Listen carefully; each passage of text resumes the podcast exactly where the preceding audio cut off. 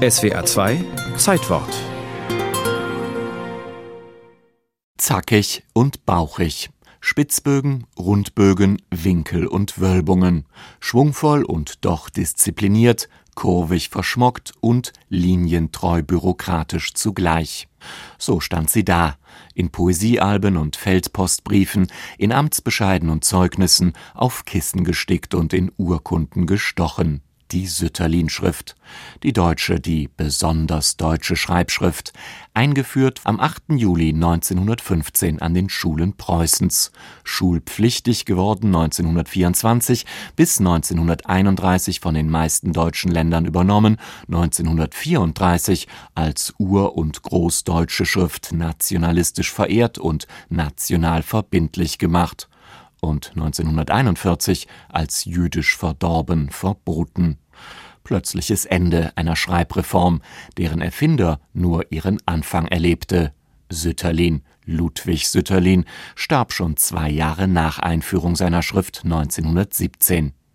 Der aus Lahr im Schwarzwald stammende Lehrer an den Berliner Vereinigten Staatsschulen für freie und angewandte Kunst war Gebrauchsgrafiker. Schönschriften galten als seine Spezialität. Opulent gekräuselte Lettern entwarf er für Urkunden, Aktien, Wertpapiere, schnörkelarm, aber schwungvoll gestaltete er Werbung und Plakate. Der Entwurf einer neuen Schulschrift war ein Auftrag des königlich-preußischen Kultusministeriums. Dort hatte man eine zunehmende Schreibschwäche von Grundschülern festgestellt. Immer weniger beherrschten die Geniestriche Goethes und Schillers, die elegant genialisch aussehende Kurrentschrift mit ihren feinen Haar- und Schattenstrichen. Fleckfieber grassierte stattdessen in den Schulheften. Ursache war das Schreibwerkzeug. Mitte des 19. Jahrhunderts hatte die Stahlfeder den Federkiel verdrängt. Der Kiel war flexibel und Flexibilität war die Voraussetzung, um den Schreibdruck zu variieren, damit es mal dicke, mal hauchdünne Linien gibt. Mit der Stahlfeder ließ sich nur ein Strichformat erzeugen, also musste eine Schrift her, die nur ein Strichformat kennt.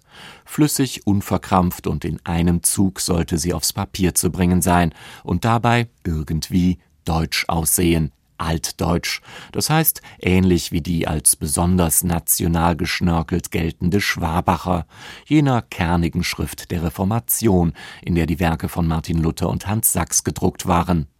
Nach diesen Vorgaben entwarf Ludwig Sütterlin seine Schulschrift, traditionell aussehend, aber einfach zu handhaben.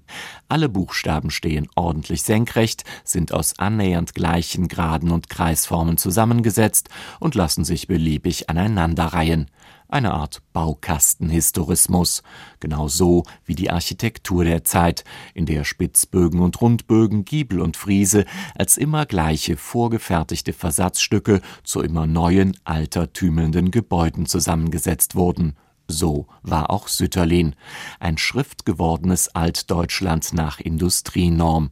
Kein Wunder, dass die Nazis die preußischen Disziplinbuchstaben im Nationalvolkstumsdesign gern übernahmen. Warum sie Sütterlin dann als Judenlettern diffamierten und aus dem Schriftverkehr zogen, ist bis heute nicht ganz klar. Möglicherweise mussten sie einfach feststellen, dass in den besetzten Gebieten niemand Sütterlin lesen konnte und die Weltmachtansprüche Deutschlands nur als groteske Grafik erschienen, zackig und bauchig.